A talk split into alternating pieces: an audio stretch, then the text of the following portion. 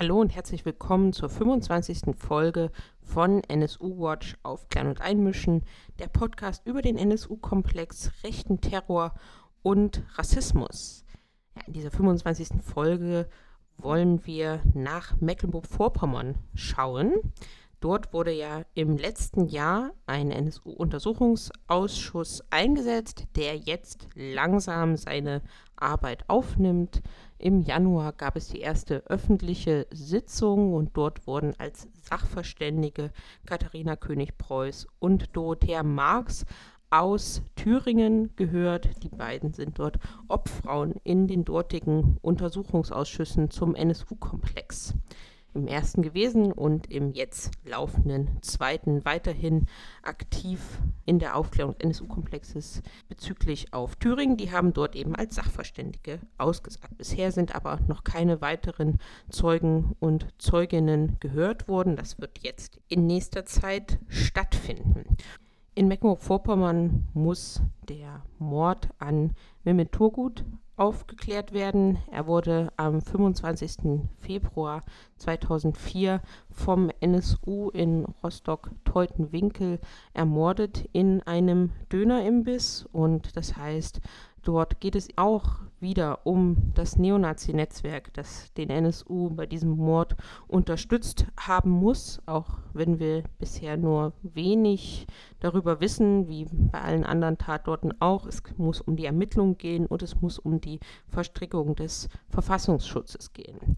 Für Mecklenburg-Vorpommern gibt es schon einige Verbindungen, einiges, was rausgefunden werden konnte in den anderen Untersuchungsausschüssen durch journalistische und antifaschistische Recherchen und natürlich war der Themenkomplex auch Thema im NSU-Prozess. Und Momentan sieht das Bild so aus, und so ist es auch im NSU-Prozess behandelt worden. Zum einen gab es Bekanntschaften des NSU mit Neonazis aus Mecklenburg-Vorpommern. Eine dieser Bekanntschaften oder eine dieser Verbindungen ist die Verbindung zu Rechtsanwalt Eisenecker. Das war Thema im NSU-Prozess, denn zwei der dort Angeklagten haben relativ kurz nach dem sogenannten Untertauchen des NSU Kontakt zu diesem Anwalt aufgenommen. Der sollte nämlich Beate Zschäpe vertreten und ihr behilflich sein, sozusagen aus dem Untergrund wieder hervorzukommen, wozu es ja nicht kam, aber das war der Plan und tatsächlich lag dem dann auch eine Vollmacht von, eine unterschriebene Vollmacht von Beat Schäpe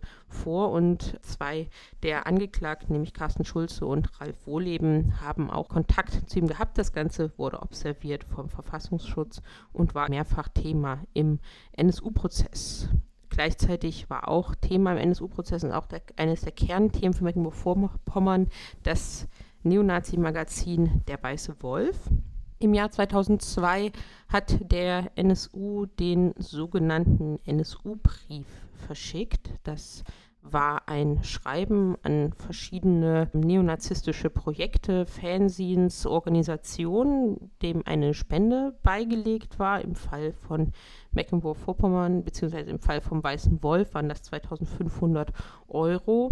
In dem Schreiben steht drin, dass es eben eine Organisation namens NSU, Nationalsozialistischer Untergrund gäbe und dass äh, sie sich eben dem Kampf bis in den Tod verschrieben hätten. Und sie rufen sozusagen dazu aus, auch ähm, diesen Kampf mit zu unterstützen und schreiben in dem Schreiben, dass der NSU zwar nicht eine Adresse hätte, aber eben Fanzines liest und das Internet liest und dadurch eben durchaus zu erreichen wäre. Dieser Brief wurde an verschiedene Neonazi-Organisationen augenscheinlich verschickt. In der Frühlingsstraße wurde dann, also in dem letzten Versteck des NSU, das Beate Zschäpe dann angezündet hat, 2011, wurde eine Adressliste gefunden die zu diesen Briefen gehört. Und die Briefe waren jeweils zweifach adressiert, einmal in der Adresszeile und einmal als Absender. Und das sollte so funktionieren, dass wenn die Adresse, die erste Adresse eben nicht stimmt, dass an den Absender zurückgeht, dass aber gleichzeitig auch wieder so ein Spendenempfänger, so ein unterstütztes Projekt wäre. Nach 2011 ähm, gab es Durchsuchungen unter anderem bei David Peterreit. Der hat den Weißen Wolf nämlich 2002, als dieser Brief verschickt wurde, als Herausgeber herausgegeben Und tatsächlich ist dort dieser Brief gefunden worden. Und was dazu gehörte, war dann in einer Ausgabe des Weißen Wolfes 2002 auch ein Gruß und ein Dank an den NSU. Also vorne im Editorial abgesetzt, fett gedruckt, steht, stand dann eben vielen Dank an den NSU. Es hat Früchte getragen. Der Kampf geht weiter. Und dieses Heft ist damals auch tatsächlich von Verfassungsschutzämtern, nämlich Mecklenburg-Vorpommern und dem Bundesamt ausgewertet worden. Nach 2011 konnte nie aufgearbeitet werden, was, welche Bedeutung die Behörden dem eben gegeben haben. Ja, und David Peterreit hat im Prozess ausgesagt als Zeuge, aber hatte wie so viele Zeugen aus der Neonazi-Szene ja, große Erinnerungslücken und konnte sich dazu eben nicht äußern oder beziehungsweise wollte sich ganz augenscheinlich dazu nicht äußern. David Peterreit wurde am 13.07.2016 vernommen. Damals war er tatsächlich noch Mitglied des Landtages in Mecklenburg-Vorpommern für die NPD. Hat er da im Landtag gesessen und musste eben aussagen da im Prozess als Zeuge.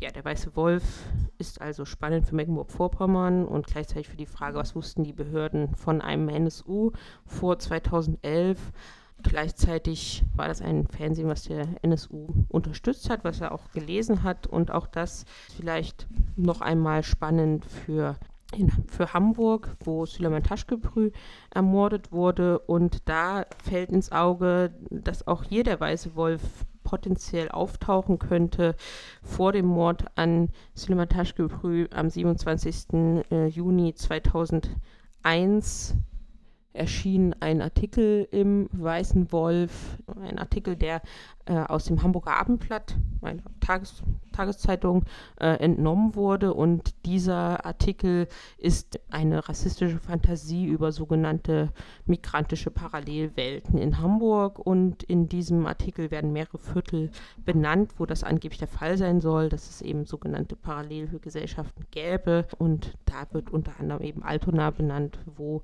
Süleyman Taschkebrü dann kurze Zeit später auch ermordet wurde. Das heißt, es ist nicht geklärt, welche Rolle der Weiße Wolf für die Morde und für den NSU-Komplex gespielt hat, aber dass er eine Rolle gespielt hat, ist klar und könnte jetzt in Mecklenburg-Vorpommern aufgeklärt werden. Ja, und gleichzeitig muss gesagt werden, dass Mecklenburg-Vorpommern genauso wie Hamburg als Tatorte des NSU lange Zeit sozusagen unter dem Radar sich befunden hat. Es gab also nicht einen so großen Druck auf Mecklenburg-Vorpommern dort Aufklärung zu betreiben. Das ist dann erst in den letzten Jahren geschehen. Zunächst wurde ein Unterausschuss des Innenausschusses eingesetzt, um den NSU-Komplex aufzuklären. Der hatte allerdings ja weder das Recht, Zeugen und Zeuginnen zu laden, die dann auch verpflichtet sind zu kommen, noch ähm, Akteneinsicht. Und da war schnell klar, dass das kein Weg sein kann, den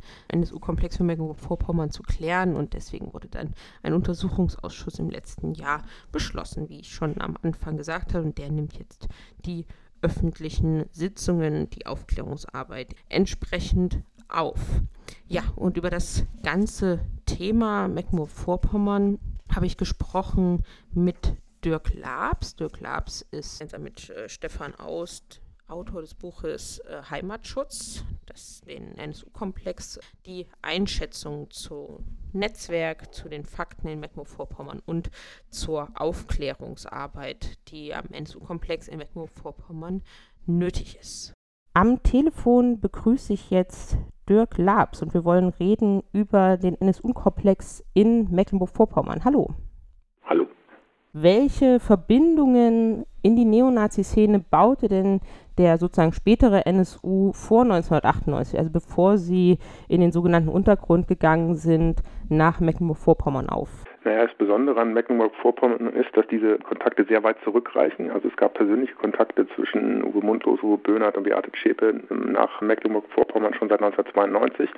Man hatte also am, am Rande von Neonazi-Konzerten und Veranstaltungen Freunde gemacht. Ähm, unter anderem einige Skinheads, die in Rostock wohnten, die hat man besucht. Es gibt auch Fotos und die Nummern dieser Personen finden sich auf der berühmten Garagen, Garagenliste, also der Telefonliste des Kerntrios des NSU, die man später gefunden hat. Also es gab sehr enge Kontakte, die auch noch bis heute interessant sind, weil einer dieser engen Freunde des Trios in der unmittelbaren Nähe des Tatortes des äh, Mordes in Rostock, der 2004 geschehen ist, gelebt hat. Was kann man denn sagen, wie dann das Unterstützungsnetzwerk, was sie sich dann so lange schon aufgebaut haben, nach 1998 funktioniert hat? Also das heißt, welche Unterstützung gab es vielleicht für den Mord an Mehmet Turgut? Gab es vielleicht für den Überfall auf die Sparkasse in Stralsund? Was weiß man da bisher? Das Frustrierende ist ja, dass wir jetzt über acht Jahre nach der oder, oder fast acht Jahre nach, äh, nach, der Selbstenttarnung des NSU genau diese zentralen Fragen ja nicht beantworten können. Es gibt diese, diese Anhaltspunkte, die man schon seit sehr vielen Jahren kennt, auch im Falle von Mecklenburg-Vorpommern und des Mordes in Rostock. Aber da es eben keinen bislang besonders aktiven Untersuchungsausschuss in äh, Mecklenburg-Vorpommern gibt, der hat ja auch sehr spät angefangen, kann man diese zentrale Frage eben nicht beantworten. Und das ist ähm, das Frustrierende. Es gibt also Anhaltspunkte, dass, äh, also es gibt sozusagen Indizien, die dafür sprechen, dass es Unterstützung gegeben haben muss. Also wie zum Beispiel hat der NSU diesen Tatort, der sehr abgelegen liegt, in einer Plattenbausiedlung am Rande von Rostock gefunden? Wie sind sie auf die Banken gekommen? Wer hat ihnen gegebenenfalls äh, dabei geholfen? Wie kam die ähm, Kontakt zu dem ebenfalls sehr wichtigen Skinhead-Magazin, der Weiße Wolf oder Neonazi-Magazin, der Weiße Wolf zustande und so weiter? Also es gibt sehr viele Anhaltspunkte, aber die äh, zuständigen Behörden und teilweise auch die Ausschüsse haben es eben nicht geschafft, da wirklich zufriedenstellende Antworten zu geben. Und das ist ja sozusagen das Kern des, äh, des, des, des Problems, dass wir da wie in so einer Zeitschleife festhängen. Was ja vielleicht nochmal auf die Verbindung im Einzelnen, was ja häufiger Thema war, auch im Prozess, ist ja der Kontakt zu dem Rechtsanwalt Eisenecker, der äh, ja inzwischen verstorben ist, der ja die Mandantschaft für Beate Zschäpe oder die Vertretung für Beate Zschäpe übernehmen wollte, relativ kurz nach dem Untertauchen. Wie ist das denn abgelaufen? Naja, das führt ja auch direkt auch zum Landesamt für Verfassungsschutz in äh, Mecklenburg-Vorpommern. Es gab ja dieses Treffen von zwei der wichtigsten Helfer des NSU, Carsten Schulze und, und Ralf Wohleben, beide verurteilt in München, die sich mit diesem Anwalt Eisenecker getroffen haben und davon bekam eben der Verfassungsschutz in Mecklenburg-Vorpommern Wind. Man hat dieses Treffen auch observiert, aber man weiß bis heute eben viel zu wenig, ähm, also aus den Akten, aus Zeugenbefragung, was sozusagen die, der Erkenntnisgewinn aus diesem Treffen war, was man noch weiter hätte ähm, ermitteln können, warum man sich interessiert hat. Und das führt wiederum zu diesem zum Kern des Problems, dass man da viel zu wenig weiß, obwohl diese Frage schon seit ähm, praktisch seit 2012 auf dem Tisch liegt, die Rolle dieses Anwaltes eben endlich aufzuklären. Ja, du hast ihn schon erwähnt. Das Magazin Der Weiße Wolf taucht ja immer wieder im NSU-Komplex auf, war hier auch schon im Podcast immer mal Thema. Welche Rolle spielt denn ähm, der Weiße Wolf konkret in Mecklenburg-Vorpommern? Da ist ja dann so der Kern der Sache wahrscheinlich. Ich denke nach wie vor, dass das einer der Knackpunkte ist, die bearbeitet werden müssen. Die Verteidigungslinie der Behörden, also Verfassungsschutz, Polizei, vor allem eben Verfassungsschutz, wenn man die Ämter jetzt mal im Gesamten betrachtet, ist ja, dass man eben behauptet, wir haben den Namen NSU nie gehört. Wir wussten nicht, was das ist und was die machen, bis 2011 dieser Film auftauchte. Später hat man dann von Upper bis Antifaschisten erfahren, dass das nicht stimmt. Es gab diese Anzeige im Weißen Wolf, wo eben Bezug genommen wird auf eine Spende, die man bekommen hat von dem NSU. Ne? Also die, es hat Früchte getragen, die Arbeit geht weiter. Dann hat der ehemalige Chef des Bundesamtes für Verfassungsschutz, Heinz Fromm, von dem Ausschuss im Bundestag zugegeben, dass sowohl das Bundesamt äh, für Verfassungsschutz als auch das Landesamt für Verfassungsschutz Mecklenburg-Vorpommern diese Anzeige bearbeitet habe. Also die ist doch aufgefallen. Aber man hätte nichts weiter daraus gemacht. Was, wenn man weiß, wie der Verfassungsschutz arbeitet, sehr fragwürdig ist, weil da, ist, da werden die Sachen verschlagwortet, da werden Akten angelegt. Da ist auch die Frage, warum hat man sich nicht dafür interessiert, was ist der NSU, ne, was ist da bezahlt worden. Dann kam relativ schnell raus, dass ein V-Mann in Mecklenburg-Vorpommern berichtet hat, dass ähm, also die Redaktion des Weißen Wolfes, ich glaube damals in Neustrelitz äh, angesiedelt, eben Geld bekommen hat und wer dieser V-Mann war, was mit dieser Information gemacht worden ist, ist ähm, größtenteils noch im Dunkeln. Jersey Montag, also ehemaliger grüner Abgeordneter, hat diesen Komplex bearbeitet, als er sich den Fall Corelli angeguckt hat, also der verstorbene V-Mann des BFV, BFVs. Ähm, und da hat sich dann quasi das Landesamt für Verfassungsschutz Mecklenburg-Vorpommern rausgeredet und hätte gesagt, ja, ja, wir haben das, diese Anzeige ist uns aufgefallen, wir haben die aber später nicht mit dem Bericht dieses V-Mannes in Verbindung gebracht was natürlich völlig unglaubwürdig ist. Das, und, und, das haben wir ja immer wieder im NSU-Komplex, dass dann irgendwann, wenn man äh, sozusagen auf, auf den heißen Kern vorstößt, dann einfach eine, eine Aussage kommt von Zeugen, die schwer zu glauben ist. Und das gehört hier dazu. Ähm, und, zumal eben immer wieder gelogen worden ist, was das Wissen über diese Anzeige anbelangt. Und wenn man sich überlegt, dass wir, also Fromms Aussage war im Sommer 2012, ist ja fast sieben Jahre später, wissen wir nicht mehr über die Umstände. Aber das muss in Mecklenburg-Vorpommern der Hauptpunkt sein. Wer war der V-Mann? Was hat er ausgesagt? Warum, warum hat man sich wirklich nicht dafür interessiert und so weiter? Das ist der eine Punkt. Welche Rolle spielt sozusagen der weiße Wolf? Und vielleicht nochmal etwas ähm, näher an den Tatort und an den Mord von Mehmet Turgut angeschaut. Du hast schon gesagt, dieser Tatort in Rostock, der liegt sehr abgelegen und gleichzeitig ist er aber sehr gut sichtbar in so einem ja. Art Plattenbauviertel. Ja. Und welche Verbindungen können da gezogen werden von dem Unterstützungsnetzwerk zu diesem konkreten Tatort? Gibt es da was? Also es gibt eben einen, einer dieser Freunde, den äh, die Böhnert Mundlos und und Schäpe gemacht haben. 1992 wohnt in unmittelbar, unmittelbarer Nähe des Tatortes. Also er konnte aus dem Fenster gucken und hat diese, diese Dönerbude gesehen. Das ist so eine Wellblechhütte gewesen. Und diese Imbiss gab es auch schon, als Böhnert und Muntus dort zu Besuch waren, 1995, 96. Also das heißt, die, sie können ihn schon gesehen haben, denn den gab es schon sehr lange. Noch dazu gab es eine Cousine von Böhnert, die auch in diesem Viertel gelebt hat. Ähm, das Frustrierende ist, dass es so augenfällig ist, dass also ein bekannter Neonazi da in der Nähe wohnt. Und übrigens nicht der einzige, das das ganze Viertel war mm, bekannt für, äh, dafür, dass viele Neonazis wohnten, dass da aber dem wirklich überhaupt nicht nachgegangen worden ist. Also man also nicht geguckt hat von Seiten der Polizei, auch später nicht ermittelt hat, ob es da eine Verbindung geben kann. Was ja auch wiederum leider im NSU-Komplex ganz, ganz typisch ist, dass man bestimmte Sachen dann offenbar äh, ja, dann einfach gar nicht wissen will. Und äh, wenn man sich das auf, ähm, man kann sich das so auf einer dreidimensionalen Karte angucken, das ist besonders, äh, oder eben vor Ort natürlich auch besonders eindrucksvoll, dann sieht man einfach, es eine Sichtlinie vorhanden. Also das ist wirklich, die, die, diese Freunde konnten darauf gucken. Und dem muss natürlich weiterhin nachgegangen werden. Wobei jetzt so viel Zeit vergangen ist, dass es natürlich schwer sein wird, der Sache da auf den Grund zu gehen und da eine ehrliche Antwort von dem Neonazi, um den es da geht, äh, Markus B., äh, eine ehrliche Antwort zu bekommen. Ja, und gleichzeitig konnte ja im NSU-Prozess von Nebenklagevertretern herausgefunden werden, dass es bereits in der Vergangenheit rassistische Übergriffe oder Übergriffe auf diesen Imbiss gab. Und das geht natürlich ganz zum Kern der Frage, wie hat eigentlich das Netzwerk des NSU funktioniert, was wir ja nicht wissen. Und ein Anhaltspunkt wäre, dass vielleicht Tipps gegeben wurden auf Orte, die bereits von Neonazis mal ähm, angegriffen wurden. Und das spielt, könnte hier ja auch nochmal in der Aufarbeitung eine Rolle spielen. Ja, das Interessante ist, dass also so zu der Zeit, als Bündert und Mundlos da waren, also in, in, in, diesem, in diesem Ort zu Besuch, wurde der Imbiss noch von einer Deutschen geführt. So, die hat den äh, dann aber, wollte es dann nicht mehr machen und hat den sozusagen verpachtet an einen türkischstämmigen Mann. Und sozusagen in deren Sichtweise kann natürlich sein, dass äh, also es, man muss also der Frage nachgehen, ob dieses Gerücht rumgegangen ist, also ein türkischstämmiger Mann hat eine deutsche Imbissbetreiberin vertrieben oder sonst was. Ne? Also ist ja denkbar, auch wenn es der nicht der Wahrheit entspricht. Und wir wissen ja, ähm, dass aus nichtigen Anlässen Ziele angegriffen werden.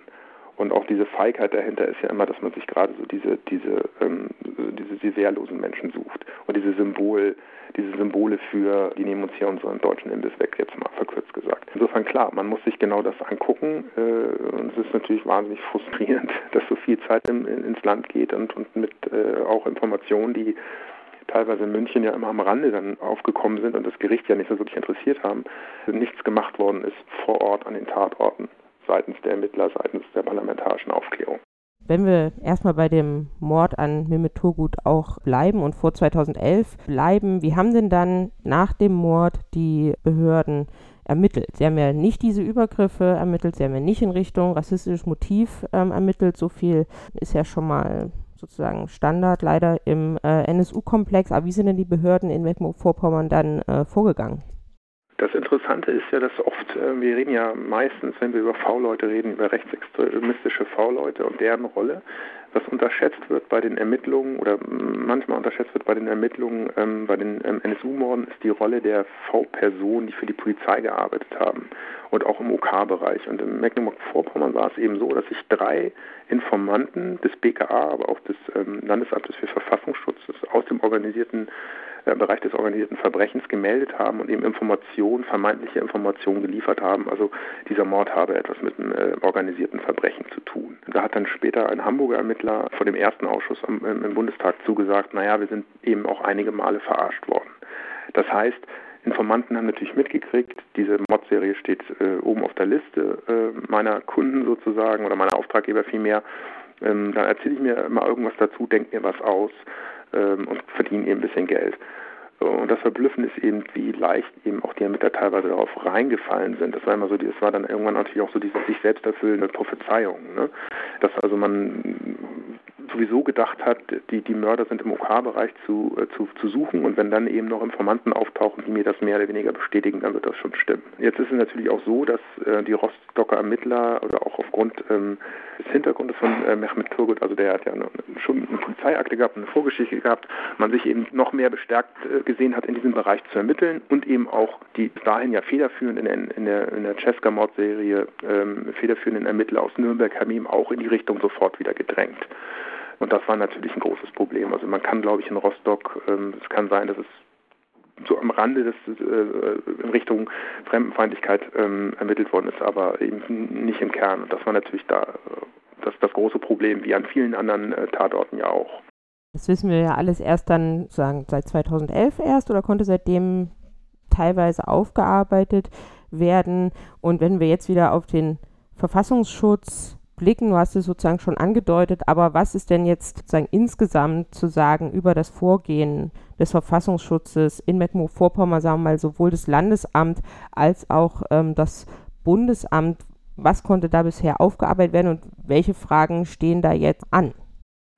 Naja, also es ist, es ist wie in Mecklenburg-Vorpommern natürlich dadurch, dass es eben noch keinen, also jetzt gibt es ja einen Ausschuss, aber eben noch keinen abgeschlossenen Ausschuss, dass man eben sehr viel weniger weiß, als man jetzt meinetwegen über Thüringen weiß. Ähm, man, man, weiß viel, man weiß viel zu wenig. Im Endeffekt äh, sind die Fakten bekannt. Es gab V-Männer in der Szene, es gab Meldungen über diese Anzeigen im Weißen Wolf. Das Thema hatten wir eben. Das BFV hat in der Zeit Werbemaßnahmen mit dem, also in der Zeit von dem ersten Mord 2000 Werbemaßnahmen in der Gegend durchgeführt.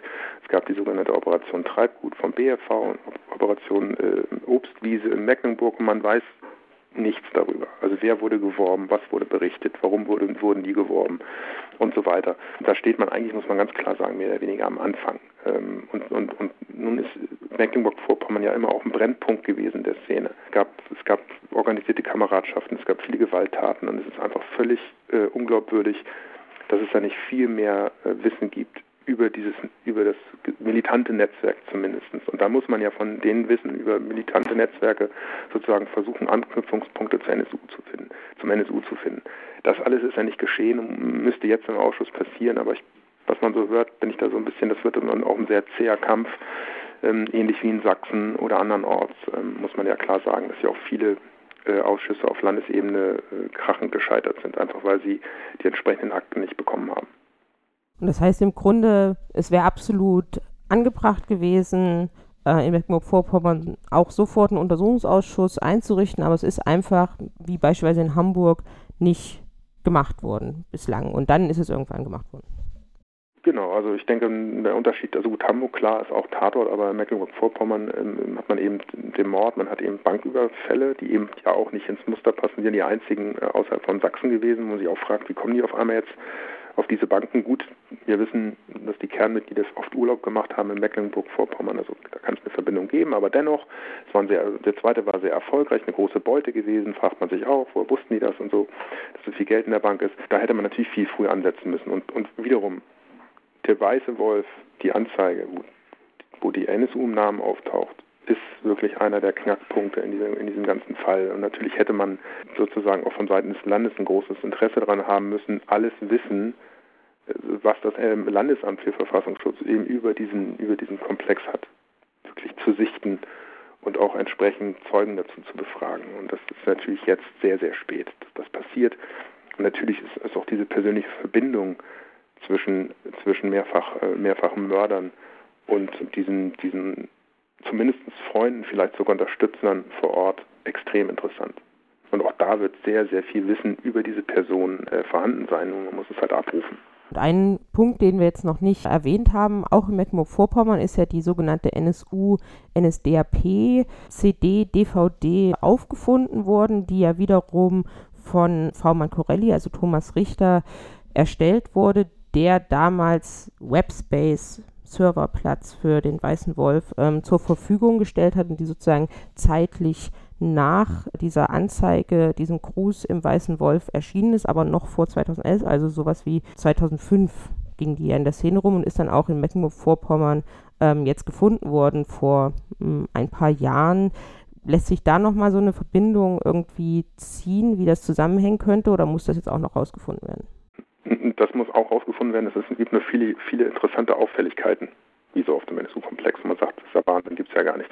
Also die, die, die, eine, diese, die, diese eine CD wurde gefunden an dem Ort, wo auch Montos und Böhnert und Schäpe mal zelten waren mit ihren Freunden aus Mecklenburg-Vorpommern und auch Kontakte dahin hatten. Das mag jetzt Zufall sein, es fällt aber auf. Was natürlich auch auffällt, ist, dass auf dem Titel des Weißen Wolfes, wo diese Anzeige zu sehen ist, ein ähm, Foto von Adolf Hitler als Baby zu sehen ist. Dieses Foto stammt aus einem Bildband mit vielen Fotos von Adolf Hitler, wo eben auch das Foto stammt. Das sind so, so Hände, die in Dreieckform, was als Cover benutzt worden ist für diese NSU-NSDAP-CD. Äh, das fällt also auf so einem selben Bildband. Und wiederum kann natürlich alles Zufall sein, fällt aber auf. Und auch da ist es so, dass es natürlich, wir haben es ja alle beim Fall Corelli und so erlebt, da äh, äh, wahnsinnig viele Fragen einfach ähm, offen bleiben. Auch das ganze Timing, also wie diese CD gefunden worden ist, warum das einfach auf einmal so eine Dynamik gekriegt hat. Sie ist ja vorher in rechtsradikalen Kreisen erwähnt worden. Ähm, ist ja letztendlich unklar. Äh, da sind, spielen ja auch wiederum V-Leute eine Rolle. In einem Fall ein Hamburger V-Mann. Und da sind wir immer wieder an demselben Punkt, ne, dass, dass man ganz eindeutig natürlich das Gefühl hat, da, es liegt mehr Wissen seitens der Behörden vor, aber es wird eben auf Zeit gespielt, es wird gemauert, sehr oft oder sagen wir mal ehrlich, fast immer mit großem Erfolg. Ja, und das ist in dem Fall hier auch so. Das müsste man sich natürlich an, alles angucken. Ich hatte immer das Gefühl, auch so diese Erklärung, ähm, warum hatten, also, also dieser Hintergrund dieses, des, der Person, die diese CD da äh, bei sich äh, auf dem Tisch hat liegen haben, das fand ich alles nicht sehr, also es war sehr viele Nachfragen, auch sagen wir mal so, es war, ich fand es alles nicht sehr überzeugend.